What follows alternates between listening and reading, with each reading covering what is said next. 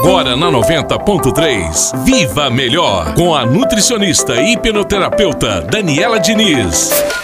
Olá, massa! Eu sou Daniele Diniz e hoje eu vou falar sobre se hidratar. A água é um elemento fundamental no transporte e distribuição de vitaminas, minerais, glicose, oxigênio e outros nutrientes para nossas células. O nosso corpo não produz água, Portanto, é necessária a nossa contribuição para que ele funcione bem. Sabia que o nosso cérebro é formado por 75% de água? Precisamos dele para transportar nutrientes. E você que está com pouca memória e possui déficit de atenção, pode se beneficiar com a ingestão adequada de água. Nós precisamos de 35 a 40 ml de água por quilo de peso ao dia. E se você pratica muito esporte e elimina muito suor, pode ingerir inclusive mais água ao dia. Outras formas de se hidratar, além do consumo de água, é ingerir água de coco, sucos, chás e alimentos com alto teor de água, como os vegetais e frutas. No mais, viva melhor. Confira esse e outros podcasts no meu Instagram,